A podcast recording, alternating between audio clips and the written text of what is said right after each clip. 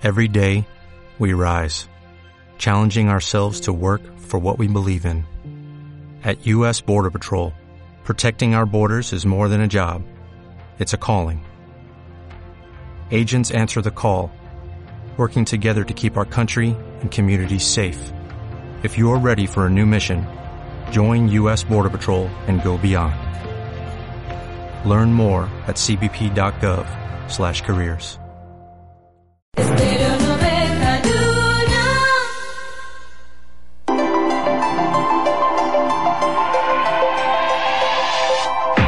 Estéreo 91 presenta Claretum Astronomía.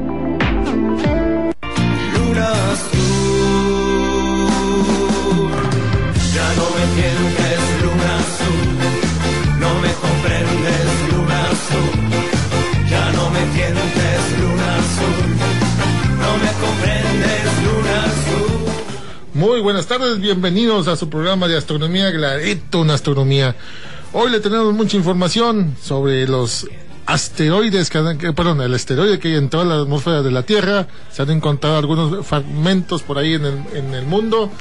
Esto y más información tenemos para usted. Pero antes, antes de iniciar, déjeme eh, comentarle una, una llamada que recibí entre la semana de que quién era la- el autor de la música o quién era el, el que poníamos la luna azul. El grupo se llama Historias del Carbono. Allá, ¿qué? Sí, Historias del Carbono, perdón. Allá del Infinito, así se llama el, disco de ellos. Lo puede encontrar en, las plataformas, cualquier plataforma de, de stream, de audio. Ahí lo puede encontrar. Así se llama Las Historias del Carbono. Saludos a Pavel. Pavel. Bueno, vamos, entramos ya con la información. Aquí están los muchachos de Gladito de Astronomía. ¿Cómo están? Muy buenas tardes.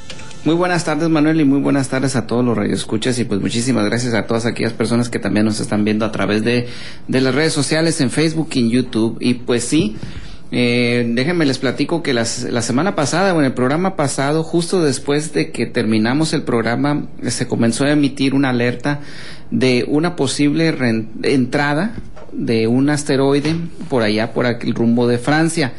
Y pues sí, revisamos, estuvimos revisando la información y efectivamente había muchas, pues, mucho pronóstico.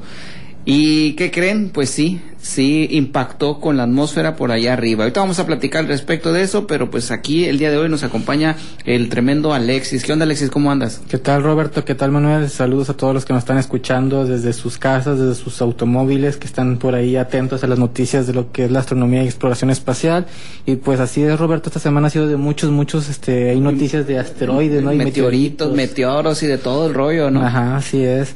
Pero bueno, pues aparte también de, de esas noticias, pues también por ahí también tenemos notas del Perseverance, de lo que es este, de las muestras, ¿no? Que está ahí, está arrojando. Que ya está ahí. dejando este, el- las muestras listas para irlas a recoger, ¿verdad? Ajá, para futuras misiones que, que van a ir a encargarse, ¿verdad? Recolectarlas. Por ahí también tenemos este de que ya hay nuevo objetivo para la misión Lucy. Un, Ah, Simón. nuevo asteroide por ahí que, que lo acaba de incorporar para hacer este pruebas a sus instrumentos para, para su futura misión. También de la Shadow del, del Hakuto R, por ahí Miguel nos va a estar dando un resumen de esa misión que se desarrolló en diciembre, pero pues ahorita vamos a entrar más a detalle respecto a eso. Y sí, y, y de hecho, pues este, los, los invitamos a que nos sigan en las redes sociales. Tenemos por ahí Facebook. Obviamente creo que Facebook es el que más, más grande, la red social más grande que tenemos. Tenemos YouTube también, porque también tenemos charlas y estamos platicando con todas aquellas personas que están relacionadas a los planetas, exploración espacial y todo lo que tiene que ver con estrellas. Entonces también los invitamos a que a que nos sigan ahí. Tenemos Telegram. Aquí en Nuevo Laredo Telegram no es muy este común, pero tenemos un, un canal en Telegram en donde ponemos toda la información a detalle. La ventaja de Telegram es que podemos poner muchísimo, muchísima información y aparte pues podemos recibir mucha gente también ahí porque pues en Facebook, digo en, en WhatsApp teníamos como 256 personas nada más de límite.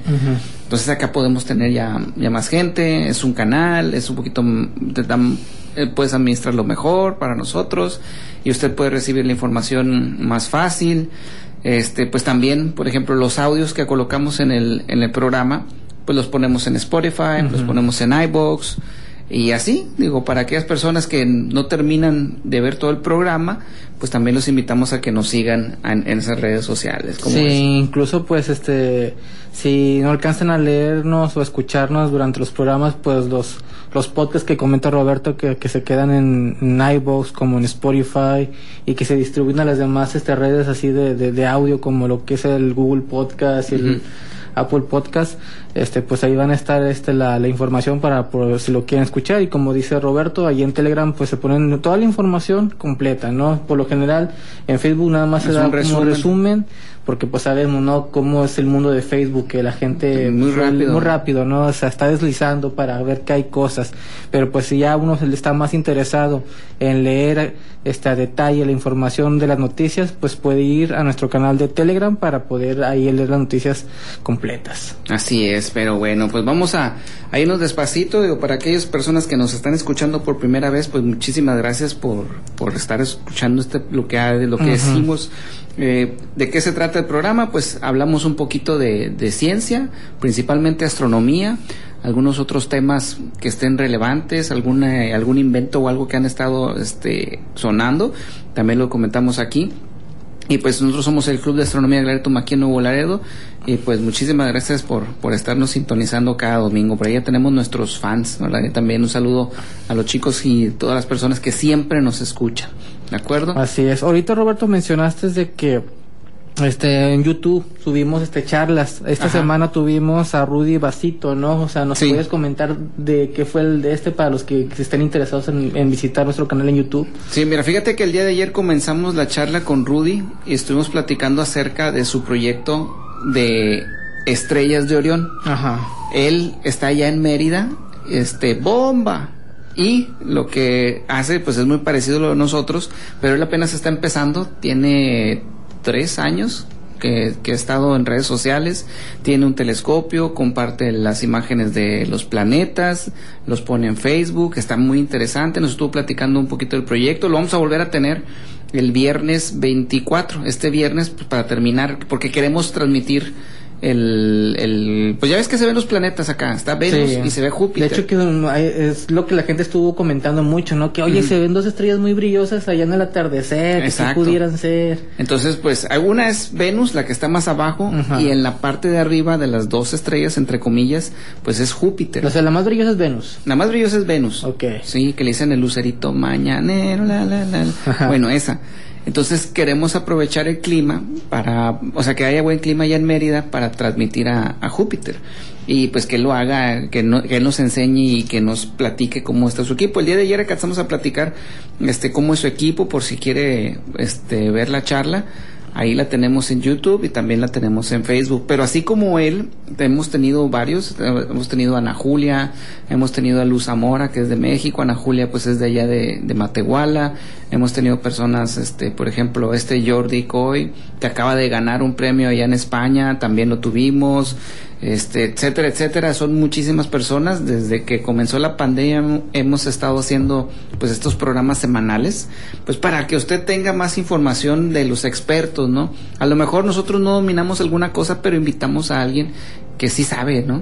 O sea, que, nos habla más a detalle sobre ciertos Sí. temas y entrar más a más profundidad con ellos, o sea, más de astrofotografía, Sobre como todo astrofotografía. de- por ahí de investigaciones, ¿no? De la chica que nos estaba hablando de la Tierra en- de Marte, que se hacía como cemento, ¿no? Ah, sí, esta Morgan también, esta chica que este, mandó cosas a la estación. Ujú. y tuvo su experimento, este todavía está trabajando, es- igual igual sería conveniente platicar con ella otra vez a ver cómo le va y también con esta con la doctora Julia de León, que es una de las que está bien metida en la misión DART. No sé si recuerdas la misión DART, Alexis. Sí, así es, la misión en la que se encarga, o fue de, de impacto, ¿no? O sea, Ujú. unos meteoritos para, fue la primera Asteroide. prueba Asteroide. de, de asteroide, Sí. de asteroide. Fue la primera prueba de, este, de defensa planetaria, ¿no? Para ver después de un impacto a un asteroide cómo se comportaba este y si pudiera este, los valores o los resultados que obtuviéramos sernos útiles para en un futuro defendernos. de Así es, y pues, pues ahí está toda la info, ¿verdad? Y muchísimas gracias otra vez, este, no dejamos de agradecer porque pues a- eh, si no fuera por usted pues no, no, no anduviéramos aquí. Pero bueno, ¿qué les parece si nos vamos a un corte y volvemos ya con las noticias de esta semana?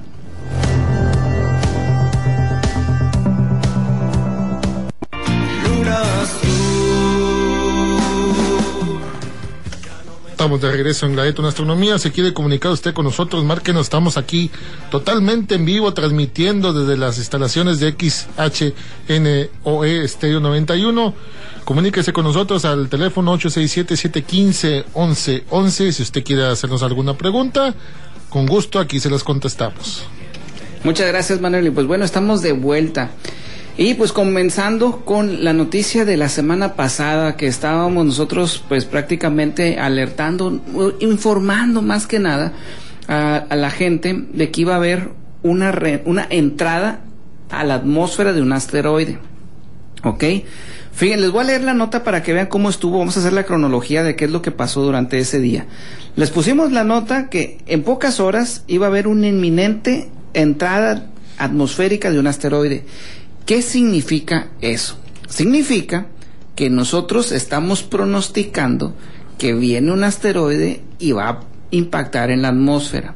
Ahora, el, asteroide que nosotros estábamos anunciando o que la Organización Internacional de Meteoros nos informó, pues es que es un asteroide como de un metro aproximadamente. Aproximadamente un metro. Aproximadamente un metro. Este se llamaba, se llamaba porque El se SAR despedazó. 2667. Seis, así es, adelante, César 26. César 2667 fue el asteroide que ingresó en esa parte del mundo, de lo que fue Francia, Países Bajos, Bretaña. En esa parte. Ajá. Muchas de las preguntas era de que si lo podíamos ver, que no sé qué. Recuerden que para poder captar un, un evento de este tipo, pues sí, hay una región que lo vamos a poder ver, como cuando pasa la estación. Por ejemplo, pasa la estación por aquí, por Nuevo Laredo, por encima de Nuevo Laredo, y la puede ver Monterrey, la puede ver San Antonio, y hasta ahí, ¿verdad? No hay otro, otro lugar en donde se pudiera ver. Ya Cancún ya va a ser bien difícil que lo pudieran ver. Pero O sea, todavía depende de la altura del evento. Exacto, ¿verdad? depende de la altura, orientación y todo.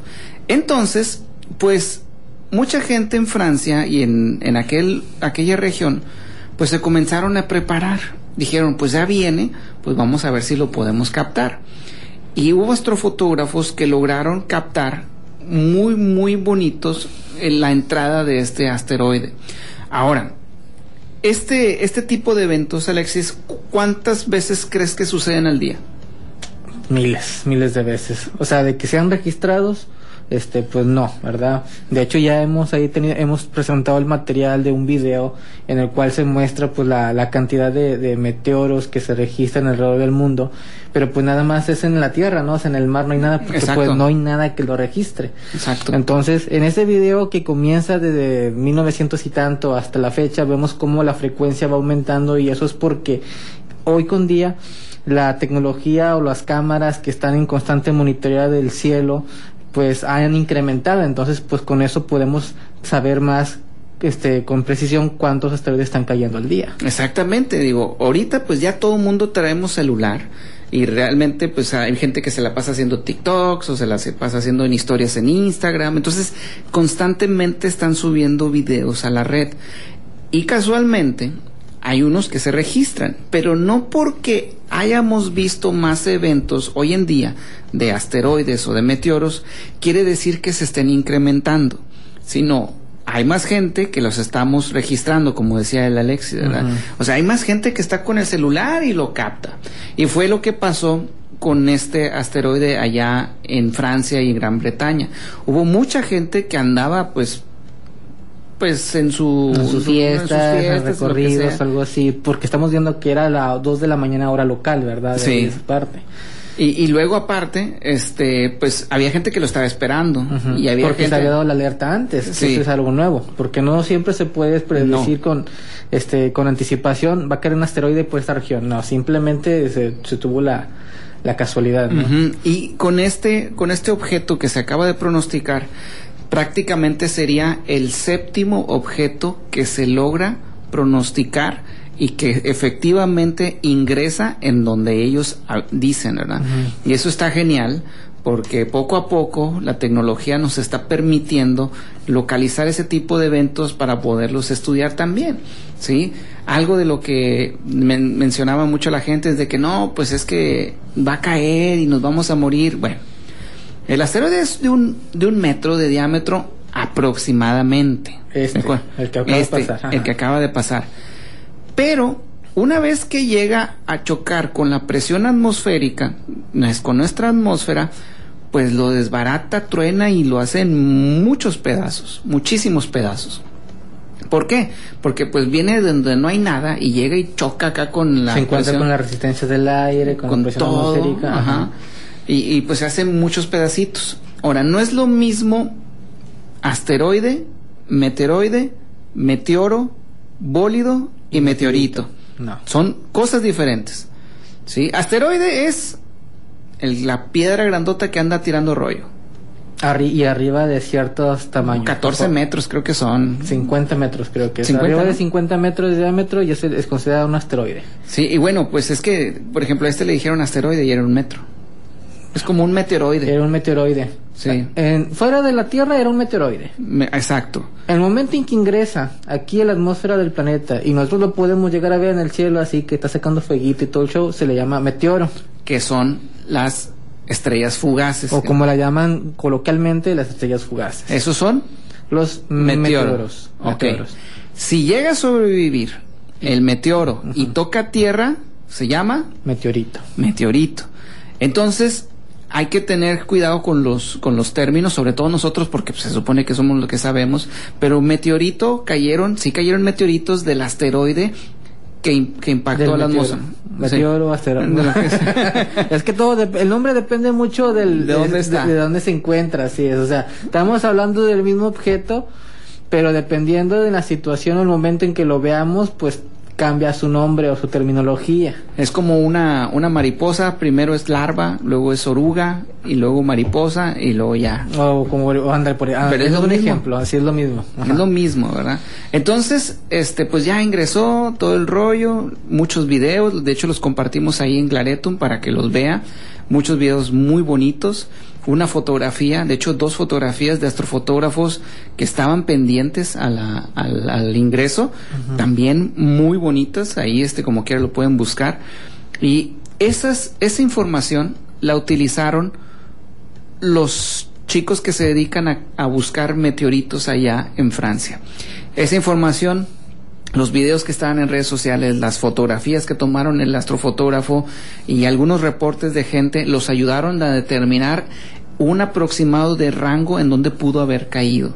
Porque era grande y fue un bólido en donde pues sí escuchas el estruendo y todo y de que iba a caer, iba a caer algún, algún pedacito pausa ahí.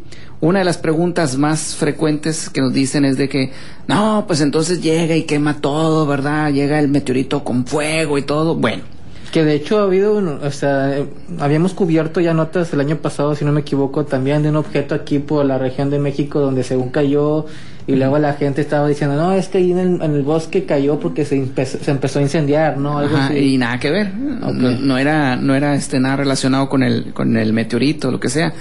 A- aquí el detalle es de que cuando se desbaratan en la atmósfera, allá truenan y todo, pues todavía vienen cayendo. Entonces, pues vienen cayendo y pues bien- se vienen enfriando, vato. Entonces se vienen enfriando y se caen y pues ya con la resistencia al aire, ya la velocidad pues ya es menor y llegan y caen. Hay algunos que hacen agujeros, ¿verdad? Como por ejemplo, ¿te acuerdas de la señora en Canadá? Noticias donde meteoritos ya, o sea, se encontraron al lado de una persona, o sea, nada más la persona se levantó, vio el techo, un agujero y al lado de ahí una piedra. Ah, chis. Y, una, y una piedra así grandota, entonces ahí, ahí están los, los meteoritos. Entonces comenzaron la búsqueda, encontraron un, un fragmento y pues inmediatamente lo, lo reportaron, comenzaron a ponerlo en redes sociales y pues hasta ahorita van 11 fragmentos del SAR 2667. 27, así O es. sea, hasta ahorita van 11 fragmentos. ¿Cómo le hacen para buscarlos? Pues tienen sus características bien definidas, por ejemplo, son piedras sólidas, no tienen burbujas, este, están un poquito más pesados, ¿verdad? Son pero están como- oscuras, ¿no? pero están chamuscadas, vato. O sea, están chamuscados porque pues se tronó allá en, en la atmósfera, ¿verdad?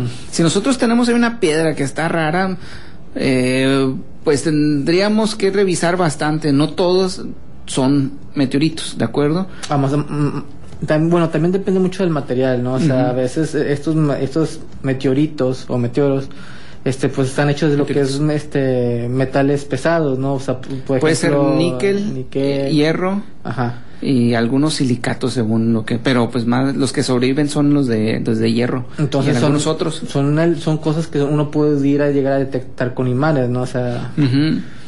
Pero según nos habían dicho, ¿no? Que no utilizáramos imanes no. para... Y de hecho en la, en la foto se ve como que lo tienen en aluminio, ¿sí te fijaste? Ajá. O sea, como que lo agarran en aluminio. Ahora, no es radioactivo, porque también otra de las preguntas dicen, no, es que porque lo agarran sin guantes, sin protección, Es que sin me va a superpoderes. me ah, va a salir otro ojo, otras manos, y luego no, pues son piedras, así como nosotros estamos dando vueltas en una piedra, pues son otros piedras que andan y caen aquí, ¿verdad? Aquí, aquí otra de las cosas que tenemos que saber, pues es de que eventos de este tipo suceden todo el día, en cada momento, siempre, No importa si es de noche, si no es de importa día. si es de noche, si es de día. Aquí el detalle es de que los registremos. Y te pregunto, Alexis, ¿cuánto crees tú que ingresa de material a nuestro planeta? Más o menos. No sé, yo creo unos, unos 10 toneladas. ¿10 toneladas? Sí. No. Ah, ¿Y no, te ¿sabes pasé el dato? A ver, échale. No, el dato aquí que, que, que obtuvimos es de 15 mil toneladas de material por año. 15 mil toneladas de material por año. Obviamente los meteoritos que llegamos nosotros a encontrar en alguna parte son chiquitos. Súmalos esos eh, a todos los 365 días del año con todo lo que ingresa, pues es un aproximado de 15 mil toneladas. Prácticamente nuestro planeta va barriendo nuestra órbita, siempre, siempre va pasando como que el trapo por la mesa y siempre se va a encontrar pelusa y todo lo demás. Nosotros en este planeta estamos atropellando los asteroides y, y meteoritos. O sea, de todos los cometas o todos los cuerpos rocosos que van pasando, a- a- hacen su recorrido al acercarse al Sol y alejarse, pues siempre van dejando su material, ¿no? Por ejemplo, los cometas. ¿Cuántos cometas por ahí no hemos visto que se han estado acercando al Sol? Que y se van y dejando su material por ahí. Bueno, ese material queda este, esparcido en el espacio exterior y si cabe, cabe la coincidencia de que pasan por nuestra órbita, pues la Tierra al pasar, pues es como una absorbe, aspiradora. empieza a todo. absorber y nosotros empezamos a ver pues lo que son las lluvias de estrellas. Por ejemplo, las lluvias de estrellas, las Perseidas, ¿no? Bueno, ¿por qué la lluvia de estrellas siempre las podemos pronosticar? Porque nuestro planeta pasa por un lugar en donde siempre hay polvo. O sea, por donde siempre hay mugrero. Entonces podemos decir que las Perseidas, que son de agosto 12 a, 12 a agosto 22, pues sabemos que nuestro planeta va a pasar por donde hay mucho polvo y nosotros lo vamos a ver reflejado en lluvia de estrellas O de meteoros. que técnicamente y lo propiamente dicho es lluvia de meteoros. Así es, pero pues ya ves que las personas, pues desde que éramos niños, ¿no? Nosotros decimos lluvia de siempre estrellas. dicho lluvia de estrellas y lluvia de estrellas, pero pues un término, si usted se quiere escuchar más así como que, ay, me gusta la astronomía y todo, lluvia de meteoros. Ahí, Lluvia ¿eh? de meteoros, ¿verdad? Acuérdense, meteoro, el que se ve bonito y que está ingresando a la atmósfera, así que es ese. Asteroide es una piedra que anda tirando rollo. Meteorito es el que ya cayó. el Pero que hay otro término, otro término por ahí que también lo acompañan con los meteoros que son bólidos. ¿Qué son los bólidos? Bueno, los bólidos son meteoros grandotes. o sea, Esos que brillan más así. brillan más, se escuchan y hasta se sienten por el estruendo. Sí, que si nos llega a pasar un bólido por aquí, pues vamos a sentir su onda de choque, porque están grandotes, normalmente de un metro para arriba. Entonces sí nos ha tocado ver meteoros, digo, bólidos, en serio, se oye chido, ¿verdad? Pero pues no es más que una piedra que anda ahí tirando rollo, ¿verdad? Ahora, aquí, pues, fíjate, hizo, hizo coincidencia, ¿verdad? Que se- esta semana aparte también hizo, este, se cumplió el aniversario, ¿no? Del evento de Chelyabinsk. el Chelyabinsk. Donde, pues, por ahí las personas que recuerdan que por allá en el año 2013, este, surgió un video donde como un... Varios videos, Varios videos, varios videos de cómo una roca iba, este, pues, surcando el cielo, ¿no? Creo que a la mañana de ese día ya en Rusia, donde de repente, pues, se ve el ingreso de un Y en pleno una día. Este así grande y de repente nada más cómo crea, crea sonidos no de, de- de la, de la explosión que chocó y explotó en la atmósfera. Sí, imagínate, o sea, tú, por- te digo, por, te digo porque hay muchos videos porque allá en, en Argentina, allá en Rusia, Ajá. pues mucha raza está acostumbrada a tener sus cámaras en el retrovisor, que por lo de... por cuestiones del seguro, y no todo ese rollo, ¿no? y todo eso Porque hay gente que se avienta ahí al- al- para que lo atropellen y luego pedir dinero, pero bueno, eso es otro rollo, ¿no? Entonces, pues tenían las, la- en inglés le llaman el dashcam. Entonces registraron cómo venía el, el asteroide, pero bien bañado, así, dejando humo así bien cañón. Y de repente, ¡pum! se ilumina todo bien bañado. Y pues la onda de choque causó daños, ahí sí causó daños a una fábrica en particular. Y muchas personas sí salieron heridas por la pura onda de choque. ¿Cayeron pedazos? Sí. De hecho, este José García, el chico de allá de las Islas Canarias, nos comparte que tiene algunos pedazos del, del, Del evento. del evento. Hubo muchísimos de, de Chelyabinsk, bastantes meteoritos que andan por ahí regados y no se, no se ha este, descartado de que pues era como de 17 metros más o menos el, el asteroide. ¿Por qué no lo pudieron pronosticar? Porque venía desde el Sol. Sí, haz de cuenta que en esa ocasión venía desde donde eh, amanece y ves el sol ahí y pues te encandila, vato, pues no, no ves el... Es como un punto ciego, ¿no? A O sea, ver, es- sí, mira, ponte en donde está el sol y aviéntame una pelota, no la voy a ver. La Sí. voy a ver aquí en corto cuando me vas a dar en la cara. ¿Sí? O al revés, mejor ponte tú Sí, y no, te la la, aviento. o sea, la luz del sol, la luz del sol va a evitar que podamos ver qué es lo que viene con precisión, ¿verdad? Por dónde. Sí, y pero bueno, entonces esto fue lo que sucedió esta semana. También por ahí hubo un evento registrado en Italia, también otro meteoro imbólido y también un meteorito. Y en, en Texas también hubo otro meteorito. Allá por McAllen, ¿no? Que Allá por McAllen. reportes ahí donde no, no hay videos, ¿verdad? Simplemente según se escuchó y Se escu- hay reportes de que se escuchó. estela. videos de seguridad de, de gente de que tiene casas, de que tiene, que tiene cámaras en sus casas, pues se ve el estruendo y la onda de choque y hasta ahí nada más. Pero bueno, pues entonces, pues esto fue lo que pasó en esta semana, mucho meteorito y pues vamos a darle. Vámonos a un corte y volvemos con más noticias.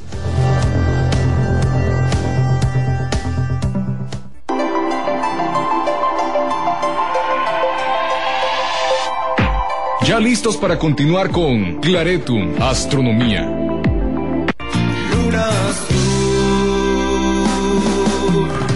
Continuamos en de Astronomía. Antes de seguir con la información, saludamos a Fernández Ramírez, allá hasta Costa Rica. Saludos, dice pura vida, pura vida allá en Costa Rica. Y también a Juan Men, allá en, Lima, Perú. Gracias por estarnos sintonizando vía Facebook y también usted que nos está escuchando en la radio, si quiere comunicar con nosotros, no dude, márquenos aquí 867-715-1111.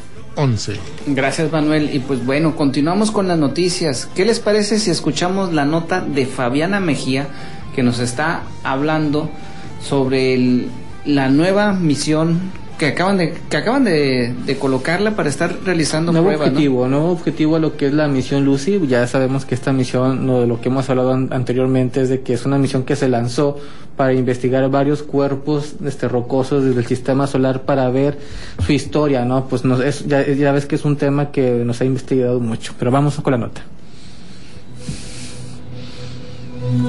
El primer asteroide que será visitado por la misión Lucy de la NASA este primero de noviembre ya tiene nombre. La Unión Astronómica Internacional lo nombró como Dinquines. Para el pequeño asteroide del cinturón principal, Dinquines es el nombre etíope para el fósil del ancestro humano, también conocida como Lucy, que fue encontrada en ese mismo país. Dinquines significa eres maravilloso en amárico. En 1999, cuando se descubrió por primera vez el asteroide, se le otorgó la designación provisional de 1999 BD57. Pero como la mayoría de los millones de pequeños asteroides en el cinturón principal de asteroides, se dejó sin nombre. Sin embargo, una vez que el objetivo de Lucy identificó este asteroide como un objetivo, el equipo propuso este nuevo nombre, inspirado en la misión de Lucy de explorar los restos del sistema solar primitivo. Esta misión lleva el nombre de Lucy porque así como ese fósil revolucionó nuestra comprensión de la evolución humana, esperamos que la misión revolucione nuestra comprensión del origen y la evolución de nuestro sistema solar. La razón principal por la que el equipo agregó a Dinquinés al recorrido ya repleto de Lucy es para probar el sistema de seguimiento, que es fundamental para obtener imágenes precisas durante estos encuentros a alta velocidad. Si bien el asteroide tiene menos de un kilómetro de diámetro, es una excelente oportunidad para probar los sistemas de Lucy antes de las principales actividades científicas de la misión. Informó para Claretum Fabiana Mejía. Pues ahí lo tiene. Este, decidieron agarrar otro asteroide pues para poder empezar a, a probar el equipo, ¿verdad? Para Eh, probar el sistema de seguimiento. Sí, digo, ya sabían a dónde van, pero se, la- se lo encontraron en el camino y pues para ir perfeccionando. Y tiene sentido, ¿eh? Porque a lo mejor no es un objetivo de los principales, pero dice, ¿sabes qué? Pues vamos a aprovechar el trayecto pues para ir midiendo nuestros instrumentos. Porque imagínate, vamos a decir que tú y yo vamos por una pizza, ¿no? Vamos por una... Nuestro objetivo principal es por ir por una pizza. Ok. a ver. Entonces dices tú, pues me voy a ir por la Guerrero, pero y si me voy por por el Paseo Colón y pasamos por un elote, pues para ir ir este ir haciendo el hambre, ¿no? Ir haciendo hambre. Ajá. No, pues está bueno. Entonces, total, ahí vas por el elote, ¿sí? Pero a lo mejor hay mucho tráfico, dices tú, no, pues sabes qué, mejor no, pero déjame le regreso a la, a la pizza. O puede pasar de que, ¿sabes qué? Agarramos elote, muy bien, eh, y luego ya estamos comiendo y, vamos por la pizza. Y ya hicimos hambre y ya se nos la Entonces ya tenemos más este material. Puede ser Ajá. material para tirar. Curiosa esa forma de, de explicarlo, pero ok, sí, o sea, ahorita pues más que nada, o sea, ya tenían sus objetivos, ¿no? La Principales. ya tenía sus objetivos principales. Ajá. Este, hubo la casualidad de que, ¿sabes qué?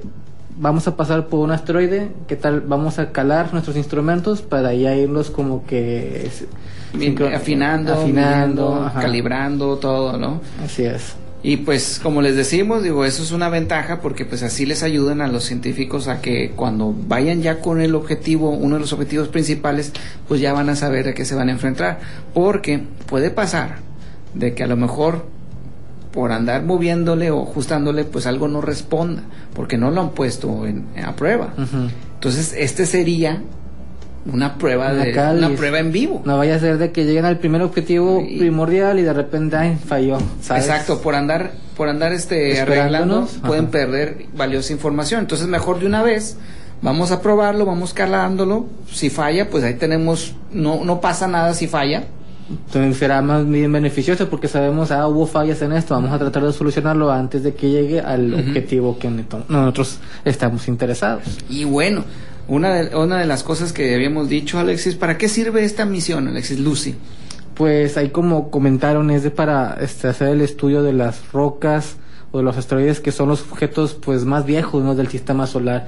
Ya sabes que el ser humano pues siempre está en constante este curiosidad de saber cómo se originaron las cosas, cómo estuvo el, ambiente en, esos tiempos. Entonces, si queremos conocer o tener información de cómo estuvo, cómo se desarrolló el sistema solar a principios, pues los objetos más fósiles de- del sistema solar pues son los asteroides entonces por eso el desarrollo de esta misión para visitar los diferentes objetos este que ya este, eligieron los científicos para ver cuánta información podemos obtener de ellos.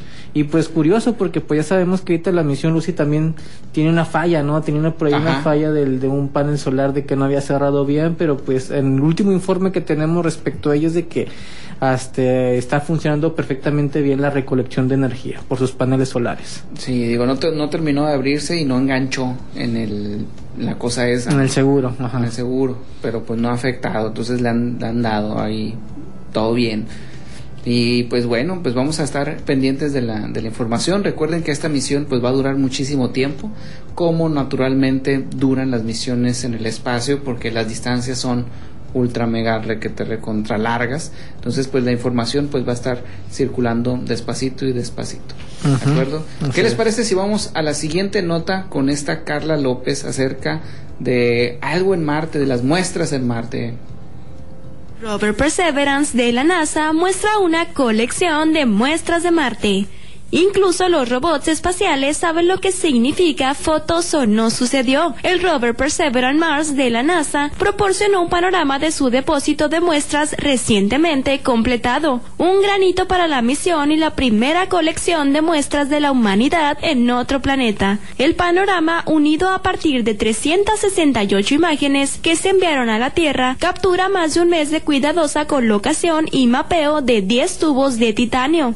Ocho de esos tubos están llenos de roca y regolito, mientras que uno es una muestra atmosférica y el otro es un tubo testigo. El depósito representa una colección de respaldo de muestras que podrían recuperarse en el futuro mediante la campaña Mars Sample Return, un esfuerzo conjunto entre la NASA y la ESA que tiene como objetivo traer muestras de Marte a la Tierra para un estudio más detallado. Los tubos primarios residen en el vientre de Perseverance, que los pasaría junto con futuras muestras tomadas durante la misión a un módulo de aterrizaje de recuperación de muestras como parte de la campaña. Si algo le sucediera al rover para evitar que entregue los tubos directamente al módulo de aterrizaje, las muestras podrían recuperarse del depósito en su lugar. Perseverance construyó el depósito en Three Forks, una ubicación dentro del cráter G0. Si bien la superficie marciana ahora es fría, seca y generalmente inhóspita para la vida, el antiguo Marte probablemente era similar a la Tierra y podría haber albergado vida microbiana si alguna vez se formó en el planeta rojo. Las muestras que Perseverance está recolectando podrían ayudar a los científicos a determinar si la vida alguna vez dejó su huella en un lugar como el cráter G0, informó para Glaretum Carla López.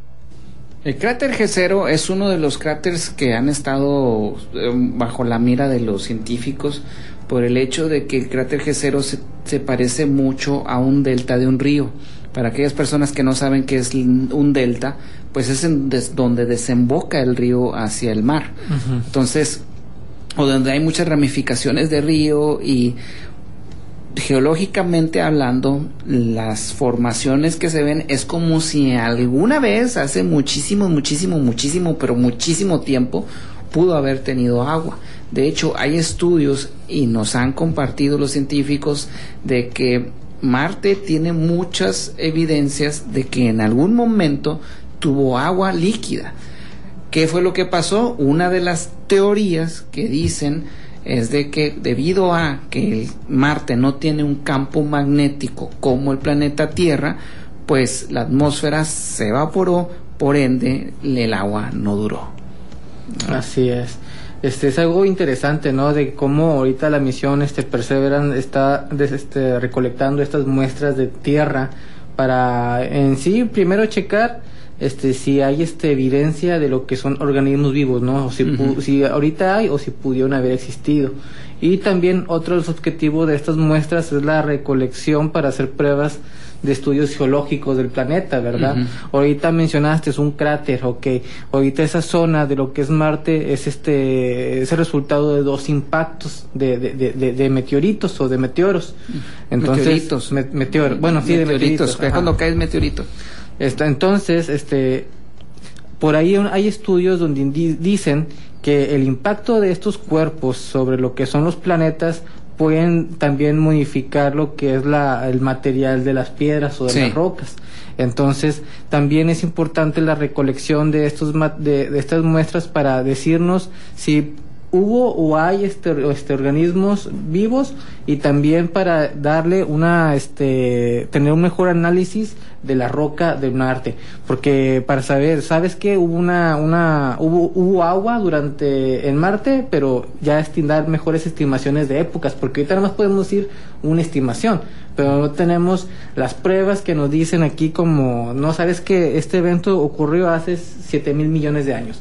Como por ejemplo de repente vamos este aquí en, en ciertas partes del mundo donde cuando va- pasamos por una montaña que la cortaron para poner alguna carretera de repente vemos no que la, la, la montaña tiene varias capas no Sí. entonces eh, de esas diferentes capas de, de material en, en- en la montaña pues ya son de diferentes épocas que tuvo la tierra y pues nos dan in- diferente información Es correcto, Alexis. Todas esas capitas que nosotros vemos en, en la corteza de nuestro planeta, en la, toda la litosfera y todo ese show, este, hay muchísima información y es lo que ellos quieren hacer.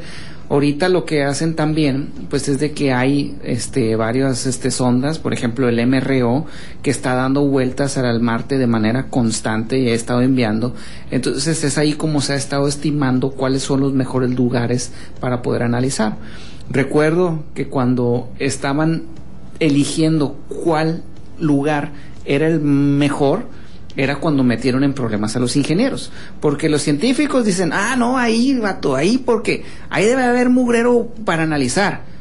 Pero científicamente hablando está genial. Pero cuando hablas de ingeniería, y espérate, ¿cómo voy a llegar ahí? ¿Cómo le voy a atinar? ¿Cómo va a poder rodar el rover? ¿Qué pasa si se voltea? ¿Cómo son las piedras? Y luego si está muy empinado, ¿cómo? O sea, empezaron a meter a problemas a los ingenieros, que es la combinación entre unos quieren hacer ciencia y otros pues la ingeniería para llevar de cómo llegar, ¿no? cómo Pues, llegar. Es, es la típica pelea cuando de repente, no sé, si lo vamos, si llevamos el ejemplo a un Arquitecto. suceso más natural, es cuando los de producción y los de calidad, ¿no? Que los de producción quieren hacer las cosas bien y los de calidad, no, es que por esto y hay que cumplir con esto y pues ahí siempre, ¿verdad? La pelea. Sí, o un, arquitecto y un ingeniero, era un ingeniero Pues civil. también, así sí, es. de que no, es que yo quiero la casa así, que dé vuelta. Y yo, espérate, loco. O sea, espérate, Tony, hago el cimiento y luego ya quieres que dé vuelta. sí, o el diseñador de páginas web y el, y el de las bases de datos. Es que quiero que mi página se mueva. Y Espérate, loco. O sea, o sea, esa es siempre la pelea. Entonces está interesante. Y pues vamos a esperar también porque se apenas se está desarrollando la misión para traer las muestras de vuelta. Que es el Mars Sample Return. Ajá, que es el en español es muestras de vuelta de Marte. Marte, Marte. Sí, de Marte al, planeta. Pero bueno, pues ahí está la información, em, ya están las muestras, van a estar, lo vamos a estar compartiendo también ahí en, Facebook para que vean cómo son, parecen unos lightsabers de, de, Star Wars. Son unos tubitos ahí que andan tirando, pero ahí hay varias información eh, en, en Facebook para que usted la esté viendo. Pero bueno, ¿qué les parece si nos vamos a la nota de Ana Julia Banda y nos está platicando acerca de auroras boreales que no vemos? Nuevas auroras sobre las cuatro lunas más grandes de Júpiter, Io, Europa, Ganímedes y Calisto, observables en longitudes de onda visibles. Las nuevas auroras revelan con mayor detalle la composición de las delgadas atmósferas de estas lunas jovianas, incluidas trazas de oxígeno y sodio, pero solo un mínimo de vapor de agua. El equipo de investigadores hizo el descubrimiento mientras observaba las lunas a la sombra de Júpiter, utilizando el espectrómetro Herschel de alta resolución del observatorio Keck, así como espectógrafos de alta resolución en el gran telescopio binocular. El uso de la sombra de Júpiter como parasol permitió a los científicos ver las tenues auroras causadas por el poderoso campo magnético de Júpiter, sin que fueran abrumadas por la brillante luz del Sol reflejada en la superficie de las lunas galileanas, llamadas así porque fueron descubiertas por Galileo Galilei en el año de 1600. Las cuatro lunas galileanas poseen auroras de oxígeno, las mismas que se pueden ver en el cielo sobre la Tierra alrededor de los polos de nuestro planeta. Sin embargo, debido a que los gases en las lunas jovianas son mucho más delgados que en la Tierra, estas auroras brillan en un rojo intenso en lugar del familiar resplandor verde que se ve sobre la Tierra. En las lunas Europa y Ganímedes, que es la luna más grande del sistema solar y más grande que el planeta Mercurio, en el caso de Ganímedes, las auroras de oxígeno también son visibles en longitudes de onda infrarrojas, justo fuera del extremo rojo del espectro electromagnético y por lo tanto no se pueden ver con el ojo del ser humano. Esta es la primera vez que se observa este fenómeno particular en la atmósfera de un cuerpo celeste que no sea nuestro propio planeta, informó para Glaretum Ana Julia Banda. Mira qué interesante. Nosotros estamos acostumbrados a conocer, y si no sabían, el, el hecho de que nuestro planeta en los polos podamos ver esas nubes verdes, como verdes rositas azules, pues son las auroras boreales. Ah, Te pregunto, Alexis, ¿cómo se forman las auroras boreales? Pues mira, aquí ya lo que es en el planeta Tierra, pues sabemos que el campo magnético del planeta, este, pues es el primero no enfrentarse a lo que son los vientos solares que emite el sol. Entonces, pues estos vientos solares están, este, nubes o este material con cargas que al chocar con el campo magnético de la Tierra interactúan con los polos, que son las regiones donde este, más vulnerables a esto, y pues la interacción este, de, de las, estas cargas interactúan con el campo magnético y pues crean ese tipo de, de luces en el cielo. Nosotros las vemos en nubes bien bonitas de color verde. Y de hecho hay películas que hacen referencia a esos este, eh, fenómenos. Por ejemplo, la película de Disney de Bears, ¿verdad? Que se supone que eran espíritus del- de los ancestros y todo eso. Y pues no es más que el síntoma de que nuestro planeta se enfrentó a una gran tormenta solar. Nosotros lo vemos bonito, pero realmente lo que estamos viendo pues es La interacción de la- del campo magnético de la Tierra con el Sol. Y pues está padre porque si no fuera por el campo magnético, esa tormenta solar hubiera llegado, hubiera arrastrado para nosotros, que fue lo que comentamos ahorita con Marte.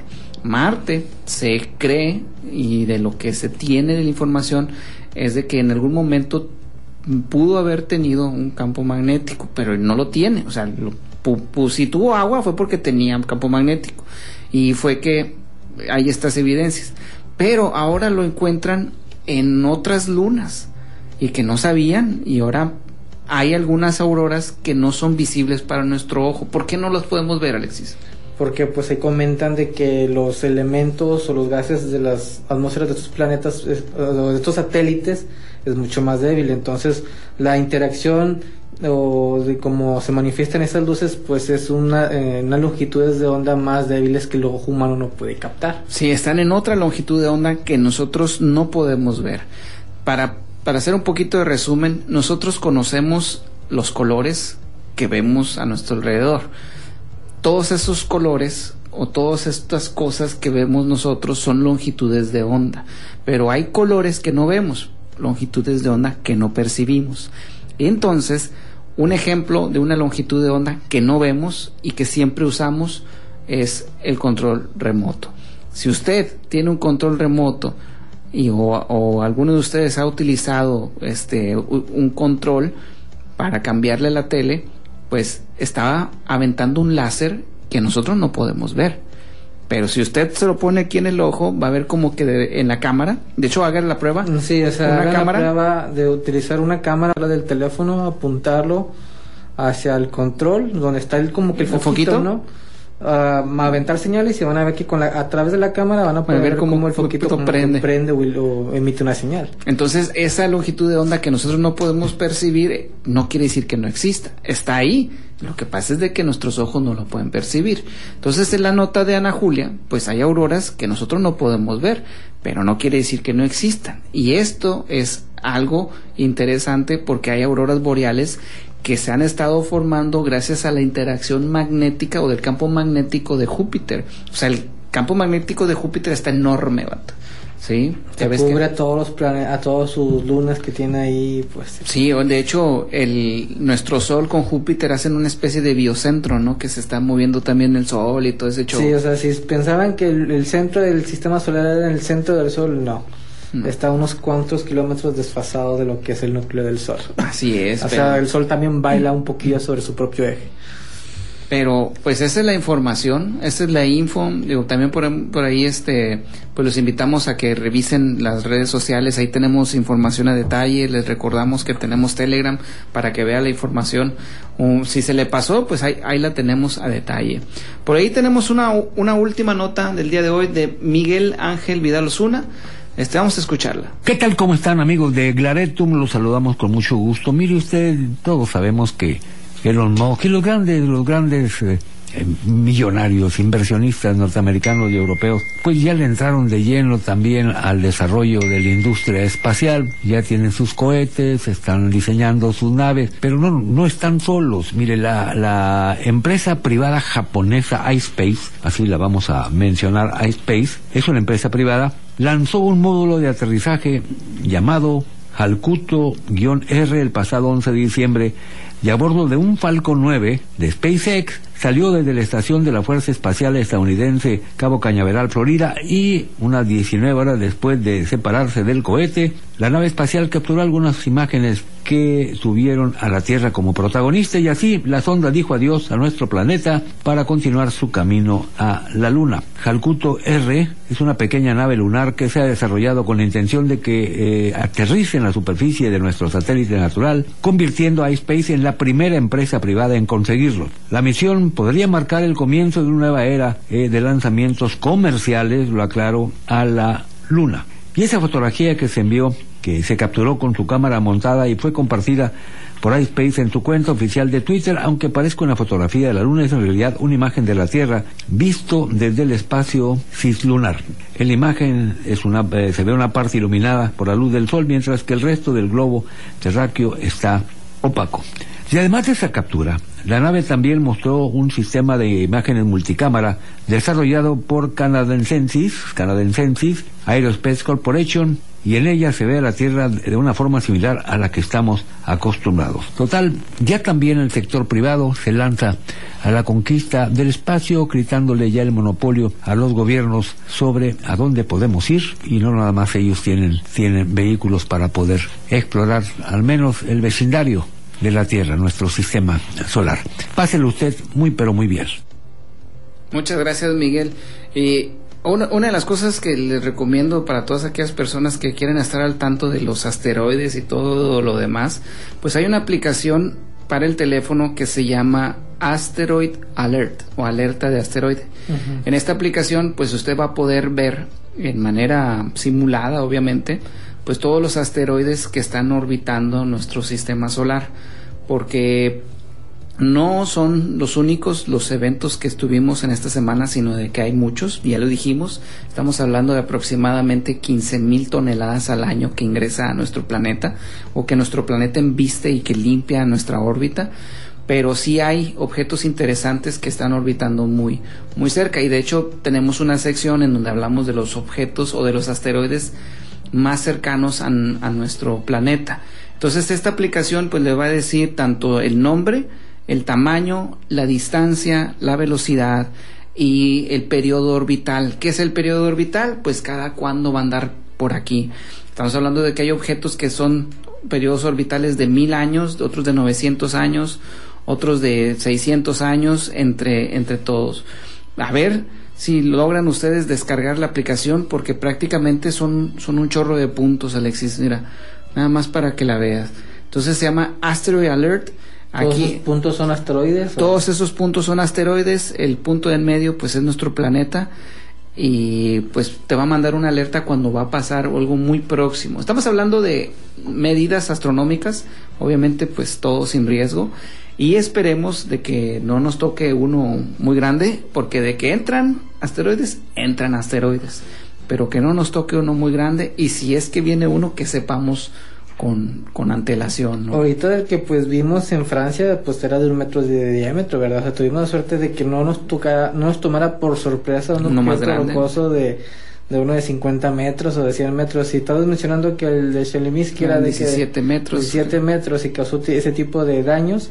Ahora imagínate uno de mayor magnitud. Pues, Sí, es que también pues la, la velocidad a la que vienen, es estamos hablando de 14 o 18 kilómetros por segundo. Imagínate, vato. O sea, es muy, muy fuerte, muy, muy rápido. Pero bueno, ¿qué te parece si terminamos con la sección del top 5 asteroides de la semana? Y pues con esto terminamos, ¿de acuerdo? Échale, Alexis. De acuerdo, entonces vamos con los asteroides. En la posición número 5 tenemos al asteroide 2020 CX1, el cual pasará a una distancia de 6.640.000 kilómetros y este cuenta con un tamaño aproximado de 52 metros, similar al de un avión. Este pasará el 19 de febrero del presente año. En la posición número 4 tenemos al asteroide 2023 CR2, el cual pasará el 20 de febrero este, el año 2023 a una distancia de 7.380.000 kilómetros y este cuenta con un tamaño aproximado de 20 metros. En la posición número 3 tenemos al asteroide 37638 o también llamado 1993VB, el cual pasará el 21 de febrero del año 2023 a una distancia de 6.530.000 kilómetros y este cuenta Escucha bien, Roberto, con un tamaño aproximado de 457 metros, similar al de un puente, el, el Golden, El Gate. Ajá, el Golden Gate. ¿Ese cuánto de distancia? Que el, el- ¿A qué distancia de nosotros? 6.530.000 kilómetros. Dios mío. En la posición número 2 tenemos al asteroide 2023 CM2, el cual pasará el 22 de febrero del presente año a una distancia de 820 mil kilómetros. Este cuenta con un tamaño aproximado de 20 metros, similar al de un avión. Y en la posición número 1 tenemos a otro, a otro gran, grando- grandote que tenemos por ahí, que es el 2023 AA2, el cual pasará el 22 de febrero del presente año a una distancia de 6.660.000 kilómetros y este cuenta con un tamaño de 128 metros, similar al de un edificio, aproximadamente. Pues bueno, pues ahí lo tiene. Si se fijan, no fueron los únicos, sigue habiendo más, pero todos de ellos en órbitas seguras, entonces no hay tanta bronca, nada más son los nuevos los que apenas nos están nos están descubriendo. Pero bueno, pues muchísimas gracias a todos los que nos escucharon, muchísimas gracias a los que nos están viendo en Facebook y en YouTube y nos vemos la próxima semana con más información aquí en Astronomía Claretum. Así es, nos escuchamos si Dios quiere la próxima semana. Aquí en su programa favorito de todos los domingos, Glareto en Astronomía a las 3 de la tarde, con un minuto o con dos, dependiendo de cómo este, lleguen las noticias. Pero aquí el próximo domingo aquí nos escuchamos. Y quédese con la programación de Estéreo 91 a continuación, eh, domingos musicales, despuesito a las 9 de la noche, eh, de la Cadena con toda la música bohemia. Y a las 10 de la noche, hora nacional, y despuesito de la hora nacional, 11 de la noche a 5 de la mañana, noches románticas. Gracias y le- si no ha ido a votar, todavía le quedan dos horitas hasta las 6 de la tarde, cierran las, todas las casillas. Vámonos a votar, a este, para este, por el candidato que usted desee. Ya es toda la información. Nos vemos y si Dios quiere, nos escuchamos el próximo domingo.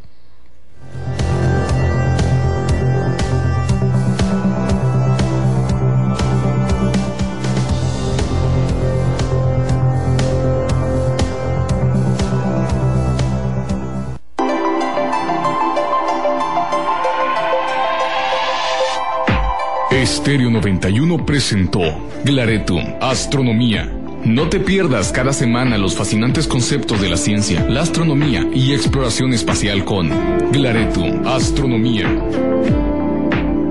Estéreo 91. What if you could have a career where the opportunities are as vast as our nation, where it's not about mission statements, but a shared mission? At U.S. Customs and Border Protection, we go beyond to protect more than borders, from ship to shore, air to ground, cities to local communities. CBP agents and officers are keeping people safe. Join U.S. Customs and Border Protection and go beyond for something far greater than yourself. Learn more at cbp.gov/careers.